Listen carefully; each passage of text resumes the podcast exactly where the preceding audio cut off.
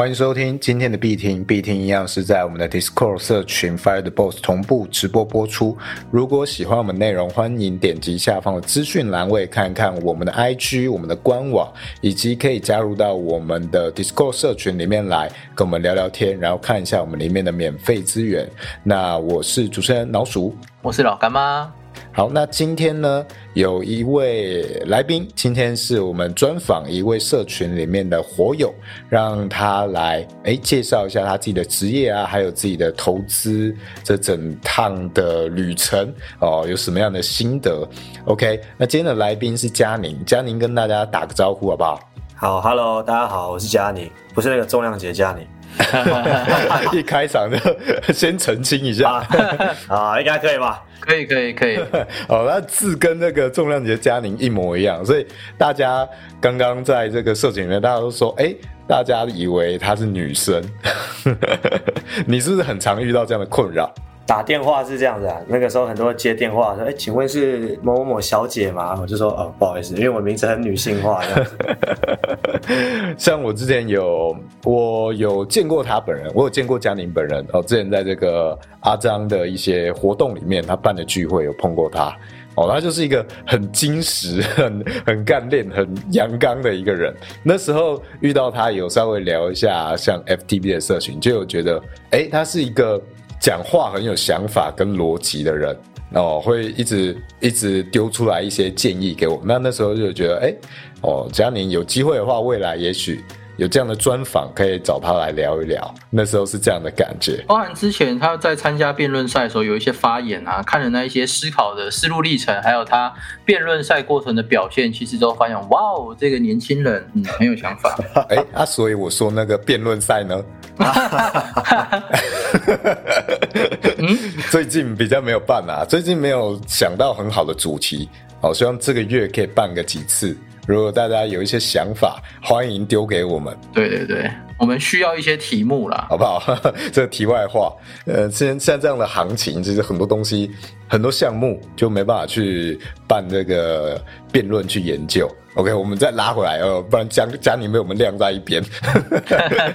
不会不会不会不会，我喜欢听。哦，我在等待我的那个 punch。哦，punch。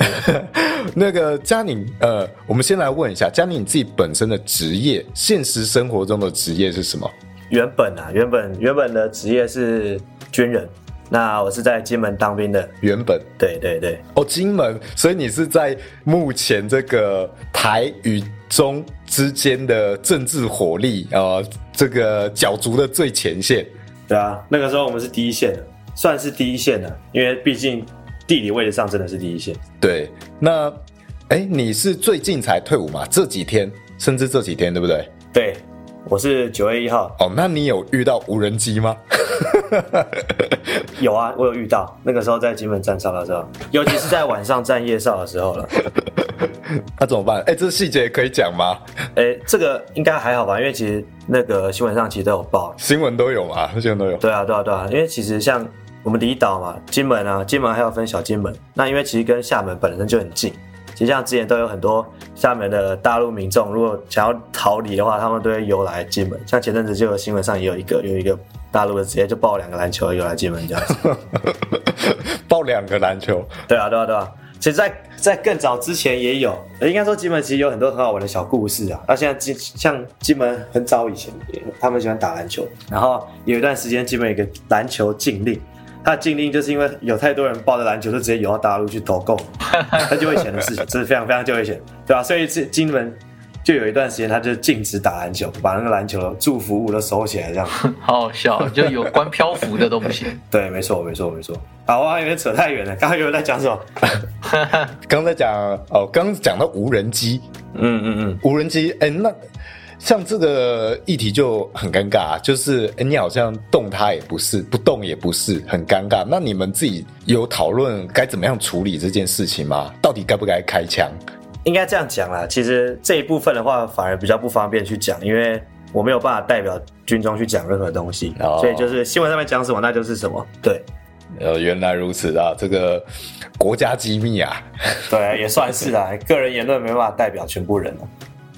我自自己想到之前有呃有一个亲戚，他是做水水利的哦，做这个地下水啊什么。然后他有一次就跟着他长官到金门，他说：“哎，金门有一个很有趣的现象，因为金门没有地下水系统啊，还是什么，所以他们有过去去讨论。然后是呃，他好像聊到一件事情，就是有很多的大陆的乱丢的垃圾啊，或者是海洋的垃圾会飘过来，飘到金门。是然后在国际处理上面，垃圾是不能跨国处理的，所以那些飘过来的垃圾，或甚至是对岸丢过来的垃圾是没有办法让让他们来处理的，我们只能自己处理，不然就会。那时候好像说，如果你要我处理 OK，但是你要承认你跟我们是一国的，好像就会变成这样。它是一种垃圾统战的行为。垃圾攻击，真的假的？我这也是第一次 第一次听到。所以这个是我自己听过的一些小故事啊。哎，那你自己在金门有有发现垃圾很多吗？就是你们之前在这个海岸边之类的。这样这样讲好了，因为其实我们我们的营区就在海边附近，然后我们那个时候在受训的时候啊，我们这一期还好，但是应该这样讲啊，就是我们受训的时候，偶尔会被就是上面的长官说分配去海边净滩。啊，我们那个海边因为南海面，海可能是洋流的关系，所以那个其实蛮多的垃圾会因为洋流再加上海海浪打过来，就会留在沙滩上。因为金门很好玩，它的它的深高度是很浅的，就是它的潮沙会非常大，所以在它退潮的时候，就会有很多垃圾留在那个海滩上面。然后我们就是会有这些净滩的活动这样子。哎，你在金门待了多久啊？我金门，因为我我蛮好玩的，我高雄人，但是我去金门读大学，大学四年，再加上在金门当兵服役两年，我总共六年。哦，六年了，哇，总共六年呢。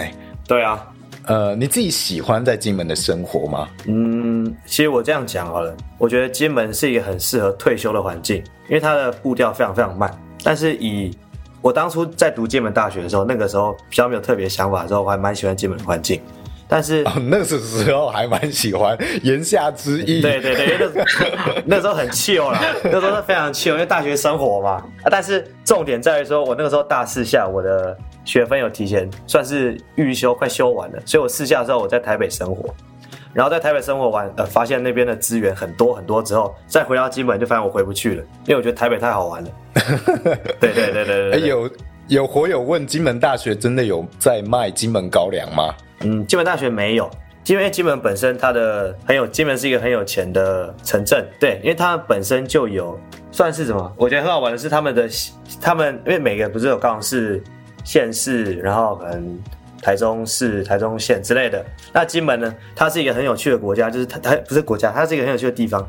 它的县政府比国家给它的更有钱，因为他们有酒厂在支撑。哇，哦，等于就好像台湾有台积电一样，然后他们对对对对对，当地也有自己的自己的一个呃支柱栋梁。对对对，有类似这样概念，所以在金门的居民他们的福利都很好，就是因为有很多酒厂的一些回馈，就回馈给本地的居民这样子。哦，听说会配酒之类的，是不是？因为金门有很多渊源呢、因为金门原本它是之前很久以前他有十万大军嘛，那军民一家亲啊，在那边一开始是就是那些服役的人在那边开垦金门这块土地，后来就是有一个将军，他把这些金门种植的作物拿去做成高粱，再慢慢才会演变成现在的金门高粱。哦，原来如此。对对，简单讲是这样子。哎，那那像是以你在军中哦这样子的职业军人的薪水呢，你觉得在金门生活这样的开销，存得到满意的薪水吗？存得到满意满意的储蓄吗？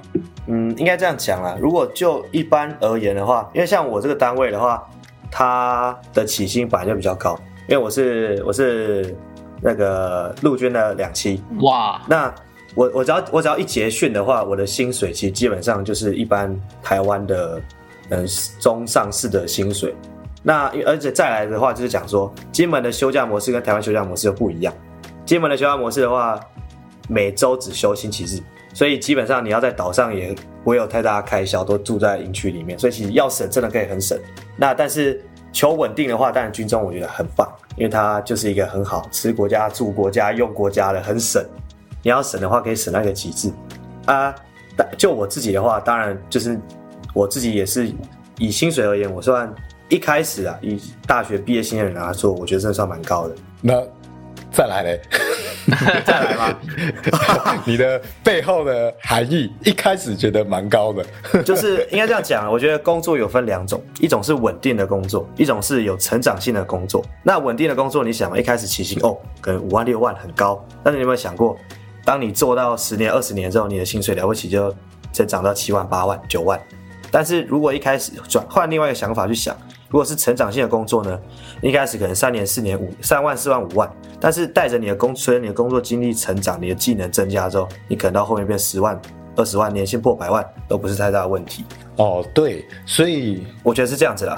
嗯，没错，其实有很多工作啊，乍看之下起薪蛮高的，但是有可能你工作的非常久。它的涨幅其实不多，像是就我所知，物理治疗师可能就类似这样的一个工作，他可能起薪是五万上下，但你可能做了很久之后，他还是五六万左右，是就是一个哎起步不错，但是未来的空间成长空间，除非你自己开业，不然是不会有太大变化的一个行业。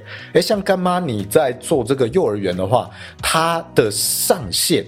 天花板大概在哪里啊？呃，它上限就是十级嘛。那如果以硕士毕业，哎，这样这样公开这个薪资应该可以吧？因为其实网上都查到啦。就是如果你是大学毕业的幼公幼老师的话，薪水大概是四万三千多，对，然后一年跳一级嘛。那如果你是硕士毕业的话，是五万零六百左右。OK，然后实习大概天花板会在大概七万左右。那七万左右的话，你有加包含行政加级那些，应该可以到七万五，最多应该就是七万五左右的位置。行政加级之类的是当园长什么的吗？嗯，这边来科普一下，就是现在呃，如果是幼儿园的话，我们不会有园长，它有两个体制啦，一个是附设的，现在像什么公立国小的附设幼儿园就不会有园长。那如果是一个完整的，例如县市。县市政府下面直属的幼儿园，它才会有园长。那园长等同校长的职等，所以那个天花板会比较高一点，会等于是校长的天花板。哦，原来如此，差不多是这样。嗯，哦，那我自己我自己比较熟的是设计产业。那设计产业，我记得起薪哦，可能就是接近底薪。当时的底薪大概在哪里？哦，它起步可能就在哪？那比较还 OK 一点的，可能是三万左右。啊，三万左右开始，那你可能熬个几年可以，呃，加到四万多。那如果你是大的广告公司，可能是四万多起步。你比较有一些成绩了，也许可以到五万多。那它有一个机会是，如果你可以跳到类似顾问的角色，啊，就是一些大公司请你当呃，像这种广告或者是行销的顾问。这种情况下，你可能一个公司你就可以挂好几万，所以它中间有一个很大的门槛。如果你能够跳过去，跳到当别人的顾问的话，它就会有很不错的一个收入，而且它可能比较自由一点，不像你在一个公司要加班加到死。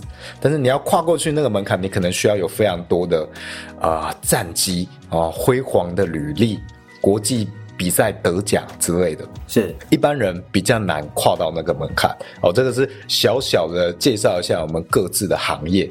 那佳宁，你在这个，因为你是当了两年的军人嘛，对你主要是对于薪水这方面觉得它的成长性不够，你才想说离开，然后寻找新的方向吗？呃，应该应该这样讲，其实从一开始打从一开始入伍到退伍，都是在我自己的规划之内。我当初会想要从军，算是一个意外啊。我原本当初在金门当兵，就是一个想法很简单，我就想要赶快当完服完完四个月的义务役，然后就退伍。但是刚好在新训的时候，因为他们都有招募嘛，就刚好遇到两期来招募。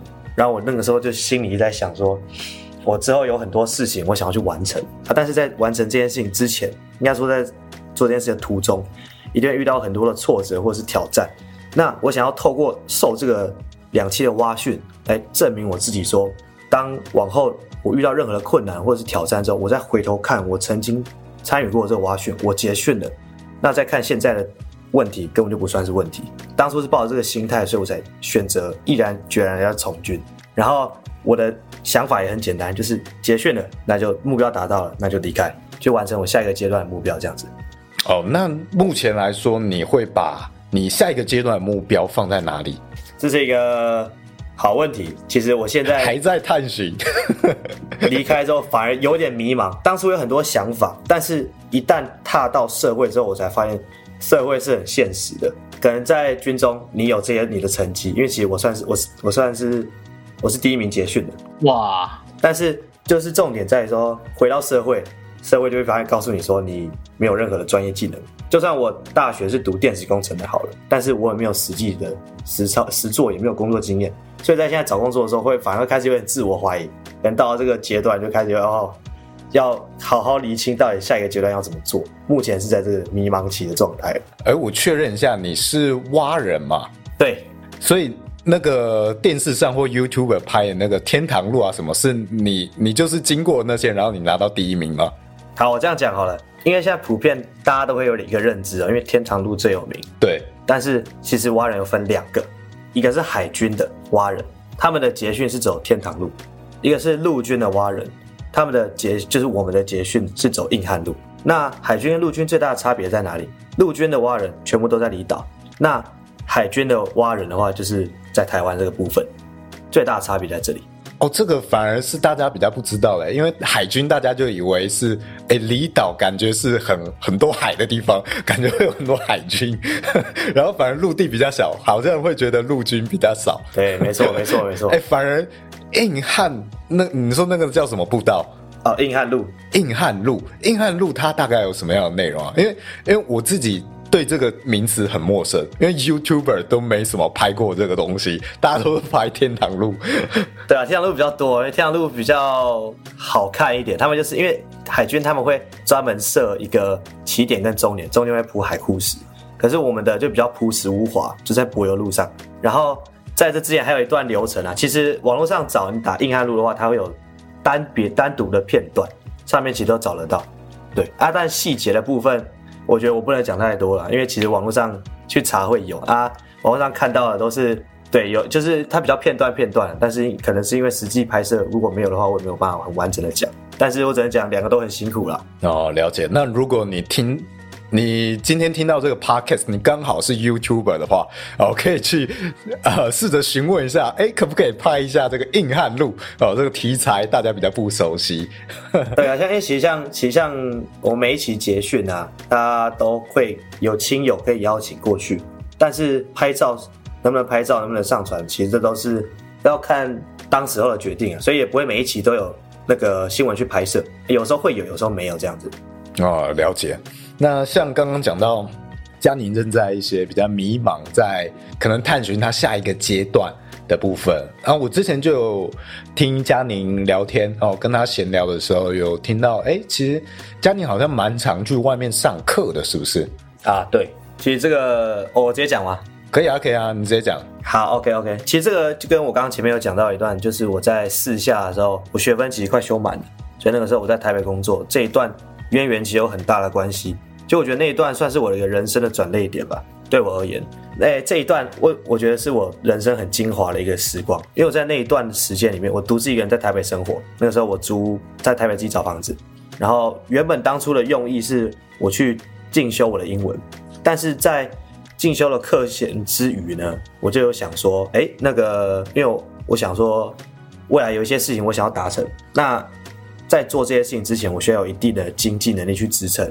那第一点的话，收入有分主动收入跟被动收入嘛。那对我而言，我觉得因为那个时候还是大学生，还没有服完兵役，所以我觉得主动收入这部分找工作可能先暂缓。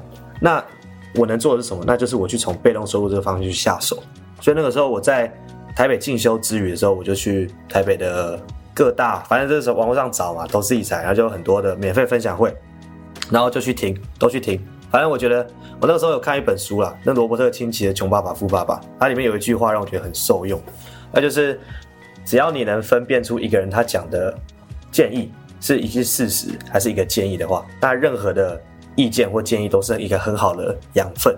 所以我就秉持这样的道理，我去各个分享会去听他们讲的东西是他的个人意见还是一个事实。那如果是事实的话，我就抄起来当做我的。资讯，那如果是意见的话，我就听听，可能之后再去做比较这样子。所以后面我就上了很多，听了很多分享会，上了很多课，造就现在这样的情况。那个时候也给我很多启发。除了投资理财课之外，那个时候也上了很多跟改善生活有关的时间管理啊，就是还有一些天赋心流类似的课程。哦，我刚刚听到一个蛮有趣的，就是去区分一个别人教的东西、讲的东西是意见还是事实。我觉得这个其实，在很多的情况下，或者各个产业，甚至各种知识型的教学里面，常会出现这样的状况，就是呃，当你转换变成一个教授者或老师的时候，很多时候你其实没有办法去给予一个。很不确定的分享哦，你可能因为你的角色改变了，从一个呃单纯的兴趣变成了收钱要交给别人的时候，有些东西即使很不确定，你也可能会讲的很肯定，你才会有老师的那一种呃风范啊，或者是那一种气场。但是呢，很多东西我们学生没有办法辨识，哎，其实这个东西不是那么肯定的，但你却讲的很笃定。是，那这种情况下，你会怎么样？你从哪一些细节可以去判断这个东西到底是意见还是事实？嗯，这样讲好了。我觉得事实的话，他可以拿出比较有数据、有证明的东西，就可能他可以在 PPT 上面秀说，我过去几年几年绩效，几年几年绩效比较之类的。那当然，这东西可以作假，我知道。那第二个的话，如果你说。是以个人的意见的话，我觉得有时候可以从，当然老师有时候会讲的很肯定，但是我我我我觉得呃，应该说个人的感觉，我有时候可以感觉出来说，这个人他讲的是有没有一呃，有点难形容哎，就是一种感觉。除了从对方有没有拿出具体的数据跟具体的一些 paper 出来看之外的话，我觉得这个算比较，这个的话我会记录下来，去当做说啊，如果他真的是一个事实的话，就把它记录下来。因为像我说之后，当然当下。听的收起来的东西，跟事后还是要做功课去做回复，这样才你才有比较，你才会知道这个人说的是真的，还是或者说这个人跟另外一个人做比较之后，你会发现，哎，哪一个人他讲的东西是比较合理的，比较接近事实的，就像一个就是讲简单就是独立思考能力啊，简单讲是这样子。我觉得这部分可以问一下干妈，因为像在币圈呢，我们有非常非常多的资讯，对，那很多时候其实我们要过滤掉一些。不必要的讯息，那有一些讯息其实很多，它并没有真实性，或者它是一种预判，或者是意淫。我们要怎么样去判读它到底是一个意见还是一个事实呢？我觉得我们要先厘清一件事，就是你会看到的这些资讯或消息啊，是谁放给你看的？这是第一个。然后第二个就是我们看到这些消息，它的真与假，因为我们其实知道。呃，以我对于军事的了解啦，其实多半是在打资讯战哦，而不是我们知道的什么金融啊，或者是一些其他的战事，主要都是靠假资讯在去打这一个呃骚扰民心或者去收拢民心的这种资讯战。那我觉得在投资市场也会有这种假资讯的发生，就例如说，我们看有一个很有名的一个叉叉说趋势啊，他的分析文每天都会有一篇分析文，那。大家都会调侃说，怎么像反指标一样，他看多就会跌，他看空就会涨。所以我们在验证、在判读这些资讯的时候，我们要像刚刚嘉宁说的，要去验证它这个到底是建议还是呃是一个事实嘛？那它是一个像类似投资建议或投资看法的东西，我们在跟实盘去做对照的时候，会发现，哎，它为什么每次讲完之后的隔天哦，就可能会做做反方向的市场，市场会做反方向的。的运动，那可能过三天之后又会照他的那个方向去走，所以其实我们在辨别一个资讯的来源，我们自己要做一些功课去验证它是真是假，或是它的依据。那我我相信一件事啊，就是在投资市场里，你看到的任何消息都是故意让你看到的。这个很有很有名，就是像呃七月到八月份那个时候，像以太币嘛，从八百八十七涨到。两千零四十哦，那时候很多的分析师，例如什么彭博社的分析师啊，跳出来讲话说哦，下半场牛市来了，或者是已经止跌了，然后复苏，经济复苏，然后怎么利空出尽，然后已经钝化了啊，我们现在要面临的就是一个牛市看涨。结果后来呢，两千跌到了最低一千四，哦，所以那些买在两千才进场的人，看到消息觉得牛回来的人才进场，哦，可能又被埋掉了，哦，所以验证了刚刚讲的那一个，就是很多消息是为了让你看到而让你看到的。我的看法大概是这样。像我自己啊，我们家在自己的生意、自己的产业也算是一个教授者哦。我自己家人有人在这个领域，就自己专业的领域做教学，做了几十年。那他自己是从来不让他自己的学生叫他老师哦，因为他觉得这样他才能维持一个持续探索的角色。我今天。跟你讲述的这些东西都是我个人的一个分享，因为在这个领域，它并不是那么笃定，像科学一样能够非常的非黑即白，告诉你一个完全正确的事实。它有很多的不确定性，就像我们前面讲，它比较像是意见。那我作为一个经历这一切的。人，我把这些经验，我看到的东西分享给你，那那个是他的，呃，我家人他的一个对自己的定位。那如果你看到外面很多的教学课程，如果他今天变成了一个老师的时候，他承担的责任其实不一样了，跟他自己可能以投资来说好了，你从一个投资者切换成一个收费教学的老师的时候，诶，那个立场的转换。很有可能会把你过去去讲述的一些方式，我觉得都会改变掉，因为你要为了营造符合老师这个身份，所以这也跟我们在看新闻消息任何领域一样。哎，今天发出这个讯息的人，他是什么样的身份角色？哦，他是一个交易所放出这样的讯息吗？哦，那你就想一下，哎，这个身份他的立场是什么？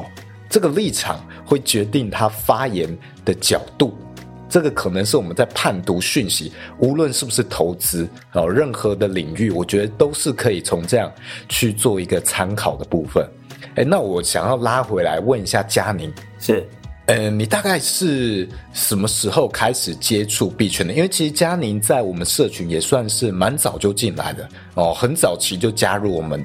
其实这是一个因缘巧合，我。最一开始的时候，我是在二零二零年，就是两年前的时候，我在我才开始接触到，就是投资理财相关的。我一开始是从美股开始的，那美股学学学学学到后面的话，因为我的我的课程算是那个时候就是选个股了，不像挑大盘啊，我是精挑个股。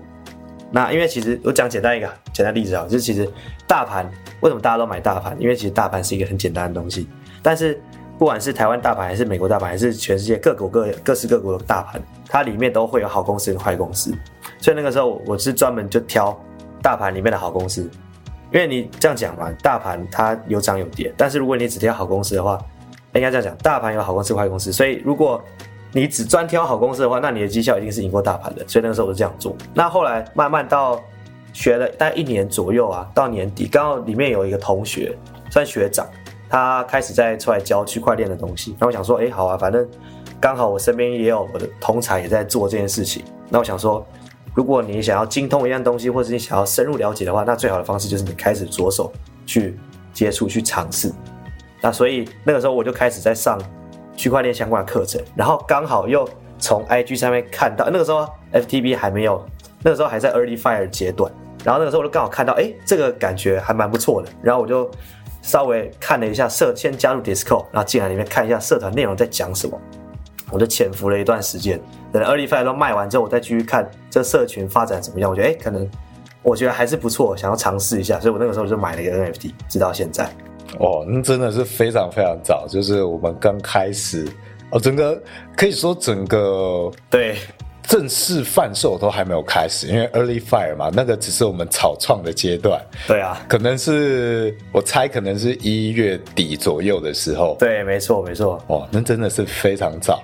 哎，那像你一开始进来币圈，你觉得你感受到跟你在美股，因为你主要是之前在美股嘛？对，你觉得差异有什么让你觉得差异很大的地方？第一点好了。因为美股的话，我主要做是我都是看基本面的。那在区块链这东西的话，比较吃重。后来发现比较吃重其实是技术面，你要会技术分析。再来的话就是美股，因为它有固定开盘跟休盘的时间。那那个区块链加密货币的，它就是二十四小时开盘嘛，所以它就没有休息时间。那当然，我觉得最最有趣的东西就是，我现在其实做法很简单了，我美股那边也都放着。那加密货币这边的话，我只是以刷网格去赚那个小小的利润，这样子也是算都放着啊。因为其实最近都比较生活事情上比较杂，比较比较少去处理这个投资理财的部分，所以都是以被动被动收入为主。哦，了解。所以所以就是量化啊，什么一些比较长期的策略，是不是？对，没错，目前是这样做。呃，我再补充一点好了，就是因为像像美股跟像我刚刚只讲，除了基本面跟就是他做的方式不一样之外，那再来的话就是，呃，我在美我在做美股的时候，因为我通常都是以长线为主，那他没有，我不知道美美股会不会做量化交易，因为我没有研究到这一块。那我觉得像因为美股不是每个人都会去挑个股，那像加密货币的话，第一点，它虽然美股它存在时间很长，但第一点加密货币它，我觉得它它算一个新的。东西新的一个趋势，除了趋势之外的话，其实它已经有很多实际上的应用面了。那在这方面的话，我不敢说其他，但是在那个以太坊这个东西在上面，其实有很多知名的商家也在上面做应用，所以它其实很很大一部分的资产都在这个以太链上面。所以我就觉得，哎，它其实它基本面也是有的，所以才敢放进去做这件事情。好，这个也是，如果听众听到你原本在台股、美股。然后想考虑进入区块链，我觉得也可以参考看看佳宁他的一个想法哦，他的观点，他是为何会切入到这一块？你现在是呃美股那边的资产跟加密货币这边资产，你怎么样去分配？呃，我现在目前的话其实是五十五十，美股那边五十，然后加密货币这边五十。会最主要这样的原因是因为其实美股那边其实算是我一个长期的计划，然后其实在二零二零年就已经制定好计划了。我觉得投资最重要的东西，其实你要有计划，你要有剧本，你照着剧本去执行，而不会因为现在情势怎么样去改变你的剧本，因为这就有点本末倒置。所以当初我那一笔钱固定在那边之后，我新赚的这一笔钱，我就慢慢把它放在加密货币市场这样子。所以我现在是分两边的。但会不会因为你学了一段时间，你的认知扩展了，然后让你觉得想要改变这个剧本？有可能，因为我觉得其实知识这种东西本来就是会与时俱进的。那我觉得也都是选择啦，就是看没有什么真的是绝对正确的方案，只有你选择要怎么做。但但是当着你的认知，当你的知识水平成长了，哎，发现哎，加密货币这边它可以赚的，它可以你的知识含量足够了，那你觉得在加密货币这个市场是你更好大展手脚了，那当然可能就会搬过来。这是我的想法。我觉得关于剧本的改变，这个可以问一下干妈，因为像干妈她原本的剧本，你原本的剧本其实是要投资美股的嘛？呃，我原本是要投资台股，因为那时候我身边的人都在当冲，一天赚可能三千、五千、八千块，看着对于一个小上班族而言觉得很诱人啊。但是那个时候因为没有人要教我嘛，所以我就上网查了怎么开户，发后来发现，呃，我公立老师不好请假，因为我们要要照顾学生嘛，所以后来就。就去学了一个不用开户的哦，可以在网络上直接办好这个账号的加密货币啊，是辗转这样子加入的，这也算是一个意外的剧本。像呃，我们都知道，其实，在交易里面建立好自己的逻辑，建立好自己的哲学剧本啊，这个是很重要的。但要怎么在这个自己的视野扩展哦，看到层次更多之后。要怎么样对自己原本的剧本决定要不要去改变它呢？干妈，你觉得这一块我们该怎么样去判断？我觉得，呃，以新手来说，就是什么都多看看、多了解，然后这个过程是你吸收整个大脉络的一个过程。那例如你接触到，例如合约交易、现货交易，然后放贷、质押，或者是 DeFi 跟 Staking，还有 GameFi、NFT。选择权哦，这些一大堆有的没，然后季度合约这些东西，你每个都了解它的风险跟它潜在报酬以及它的操作的特性这些之后，我觉得这才是新手要做的第一件事。因为当你把这些事情做完之后嘛，你才知道说哦，那我在不同的行情下我可以做什么不同的选择哦。回到我们刚刚嘉玲讲的选择这件事情上，所以如果我们今天只是一个会买现货的人，那你看哦，今年呃比特币从六万九千跌到两万。做现货，我们知道没办法避险。那你买在六万多的人，你只会做做多嘛？因为你买现货等于做多，你就会损失掉很多你的财富。所以那个地方，如果你在六万多，你有嗅到说利率要暴跌了，你的知识水平够，你也知道怎么去做空的话，其实这一轮你反而是赚钱的。所以有一句话是这么说了，就是不管牛熊哦都不重要哦，会做交易的人才是会赚钱的人。那在这个加密货币或者是任何领域或任何的学门，我的看法跟我的习惯都是一个。我在新手期的时候大量的阅读，广罗各方的知识之后，我开始要去无存心，去把这些噪音给去掉。哪些对我来说是有帮助的，哪些对我来说是个噪音，是个没有用的资讯，然后把它去掉。去掉之后，可能选择一个到两个策略或者是方向。再把这两个策略或方向去做深度的优化跟研究，那这样子未来你就会找到自己的主场。这个我我们在必听的很早期有一集在讲说，投资要找到自己的主场哦，像这个地方那一集可以去听看看，就是有关于这个投资主场的事。也就是说，例如呃，我会我很会做这个现货交易，我不会做合约，那你就不要做合约，你就做现货交易啊。呃，我很会玩 GameFi 或很会炒 NFT 哦，那你就去玩你擅长。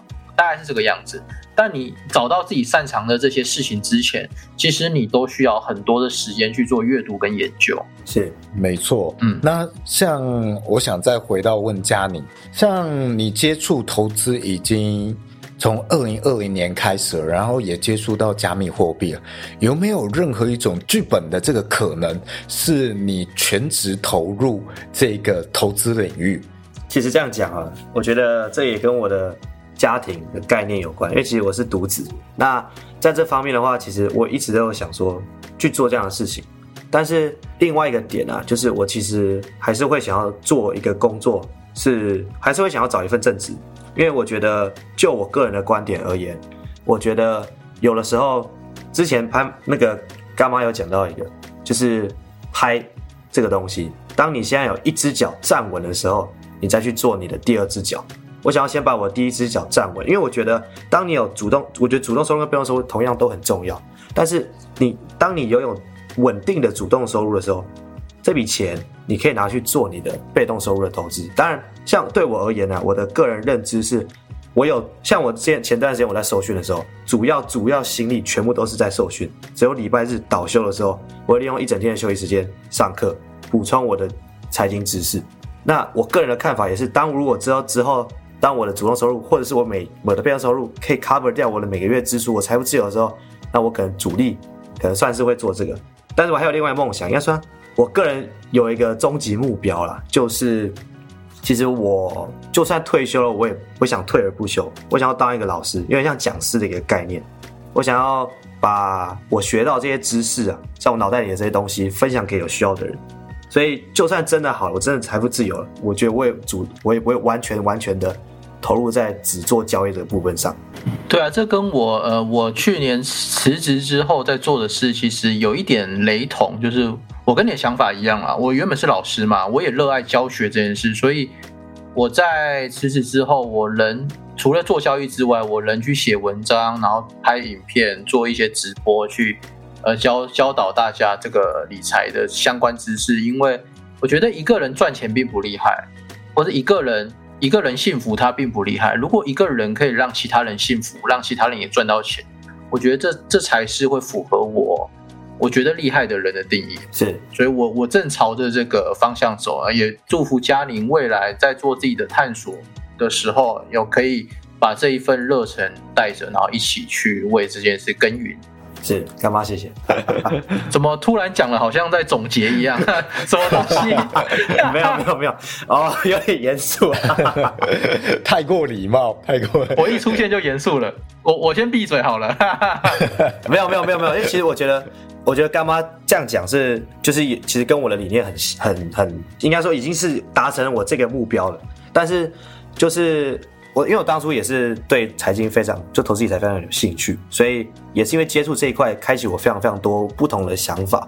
那我也觉得，就是像干妈讲的，一开始无论是谁，我觉得只要勇于尝试都是一件好事，因为只有勇于尝试之后，你才会发现，哎，哪些东西是你真的有兴趣的，你真的喜欢的。那或者你也要透过尝试之后，你发现这些兴趣之后，才可以把这个兴趣继续延伸下去。啊，这是我的想法，这样子。对，而且像刚刚讲到把这些东西教授给别人，其实我这个我觉得这个是，呃，只要有机会的话，就可以在现阶段就可以尝试。是。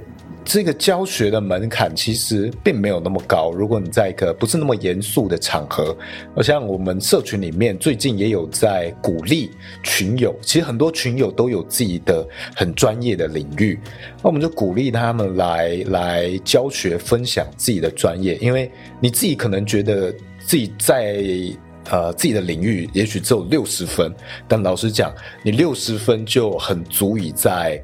例如哈号知识之类上面卖线上课程，其实我觉得这些都很足够了。是，尤其是你你自己的专业领域啊，在别人完全不懂的人来看，其实你只要能带他了解入门，就已经是非常非常棒的知识。所以最近我们也在鼓励哦群友有这些专业的人来对于社群里面尝试去去教课，分享自己的资讯。是，我自己在这个过程中也是获得蛮多啊，因为我自己过去比较少有机会去做这些分享。而直到自己去跟干妈还有小俊这样子经营了社群啊，经营了这个 Discord 的这个 NFT 社群之后，那要常常开课嘛，我才开始去整理自己的知识，甚至 push 我自己去学一些新的东西。那在这样的教学过程中，哎，我有了一个可以去输出自己知识的地方。其实学到最多的是我自己，是哦，这个机会我觉得是很宝贵的。这个有点哦，又延伸多了一点。哎，像佳妮你自己在加入我们社群这一段时间呢，你自己看到有没有什么可以给我们的建议，给这个社群的建议？老鼠这个问题很好，但是我我坦白讲，其实我近期啊，从六月中开始到现在，这这段时间其实我最近都在比较着眼于眼前的事情，因为其实军中一旦结训之后，电商事务其实算繁蛮繁忙了，所以我没有太多的时间去注意近期 Fire Boss 的社团规划。当然，有些公告跟一些社群的国库的一些公告我都有去看，但是也没有太细项的去看现在的发展到底是到什么样的样子。那就我之前。对 FTB 的认知的话，就是一开始我觉得有一段有有几个我觉得非常精华的高光时段，就是当大家刚开始在研究、在讨论量化交易要如何在优化，就是 FT 那个交易所它的那个一开始我们给那个城市要如何一直在优化、一直在优化、一直在优化的时候，那个时候讨论非常的激烈，直到后面开发城市 V one、V two、V 三到现在那个 YUP 大大它的。它的量化程式出来之后，合约网格，对对对对对对对，我觉得这段时间这一段每一段的那个等级的提升，我觉得都是很精华一段时段。而且我觉得，就像之前干妈有讲过，老鼠也有讲过，就是社群，我觉得最重要的就是活跃度。当这个社群的讨论里面，群组里面人他的讨论啊，不断的精进自己啊，那对这个社群而言都是一件好事，因为所有人都在成长。当每个人都成长的时候，就会带动这整个社群的价值也往上成长。但是讲到另外一点，就是一定成长到某个程度会遇到一个屏障。那像我自己，我觉得像我自己，我现在也是卡在这个屏障。当到人生到一个阶段，都会卡到一个屏障嘛。那只是我现在没有办法给出很好的建议了，大概就这样子。哦，了解。像我自己的感觉，之前差不多到了这个合约网格开发完成，然后这个城市与策略脚本开发完成之后，好像量化交易的这个讨论。就差不多告一个段落了，感觉哎，大部分的工具应对各种状况的工具好像都已经开发好了，然后这个战场好像就结束了。那当没有了一个新战场的时候，大家的讨论就会变得比较冷淡一些，是哦，少了这个积极学习，然后对于这个知识啊和那个利润的渴望，尤其在这个行行情啊可能不是那么好的时候，又更。更更冷静了一些，那就比较少去参与到这些啊社群里面的讨论或币圈投资这些，可能心灰意冷啊之类。也许不断去开辟能够让大家持续参与的新战场，会是一个社群很主要的活动来源哦。目前这个是我的感想啊。对，我的我的感想其实也是，就是一个东西它会有从讨论度。比较低到高峰，然后再逐渐衰落嘛。这是不管是你投资还是你做任何事情，其实都会有这一个这个注意力程度的。所以，我们当社群的脚本量化脚本开发到大概一个段落，高峰讨论期过了之后，我们就会尝试去找下一个嗯可以带来话题或是活动让大家去做。那这个这个东西，我们在下一集的节目也会跟大家讲，因为后来我做了某个东西，然后有带起呃社群一些讨论量，这样。哦，这个我们下一集会再深入讨论一下。没错，期待期待。好，呃，那这个有没有要最后帮佳宁总结一下，还是这一集总结一下？还是请佳宁总结。好啊，好啊，好啊。佳宁你自己呃，给这个自己的这段职业旅程以及投资的探索旅程做一个总结，或者给别人的建议，好不好？好，没问题。其实我从我在大学毕业，台北这我刚刚前面有讲，我觉得台北这段经验让我觉得受用无穷的。最主要因素也不能说因素，应该说我有一个。后来我发现，就是我在外面很喜欢收集座右铭，但是其中有一个座右铭，我觉得受用终身。对我而言呢，也是因为这句座右铭，让我去尝试很多很多不一样的，从来之前从来没有做过的事情。这座右铭是。那个我可以接受失败，但是我不能接受从未尝试过的自己。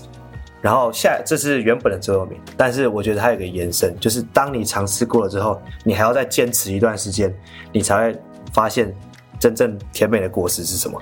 哇，这个好感人哦！这边我也想补充一下这一个结论的结论，好不好？就是。好，呃，先先祝大家就是中秋节愉快啦。那如果我们节目比较晚会播出，那可能已经过中秋节，但没关系，还是祝有在现场的各位听众跟我们火友啊，中秋节快乐。好，祝各位中秋节收假愉快，收假是怎样？因为要顾小孩了，是不是？这个上架的时候，因为可能已经中秋节结束，准备要上班了。好，OK 啊。另外一件事就是，我我回应一下刚刚嘉玲讲。这一个，呃，就是它的座右铭嘛。刚才讲到就是，哎，你刚刚说什么去了？那个我可以接受失败，但是我不能接受从未尝试过的自己。然后后来又多了一个那个嘛，就是要接要去努力嘛。对，要坚持一段时间，你才会发现。这个地方跟大家来科普一下幼儿园的小常识，好不好？我们幼儿啊，在学餐具、使用餐具啊这件事情，我们大人会觉得很简单，但其实在我们的幼教的一个手册里面。小朋友在学会餐具到熟练，总共要六千个小时哦，所以我们所熟知的呢，使用碗筷啊，或者是汤匙、叉子，它要六千个小时来学习。那我们在小时候都花了这么多时间在学习餐具，那我们现在长大了，你何不花看看六千个小时去坚持一件事情呢？不管是健身，不管是谈恋爱，不管是投资、阅读哦，都是你可以花到六千个小时以上去学学一件事情，我才觉得说。呃，你正走在这个轨道上，所以就我自己来看，刚刚嘉宁的这个座右铭啊，我认为这个还有一个弹数，就是我至少要坚持超过六千个小时，甚至在一万个小时，我才觉得自己是有比较懂这个领域。那就祝福各位啊，学习顺利，好吧？好，那就。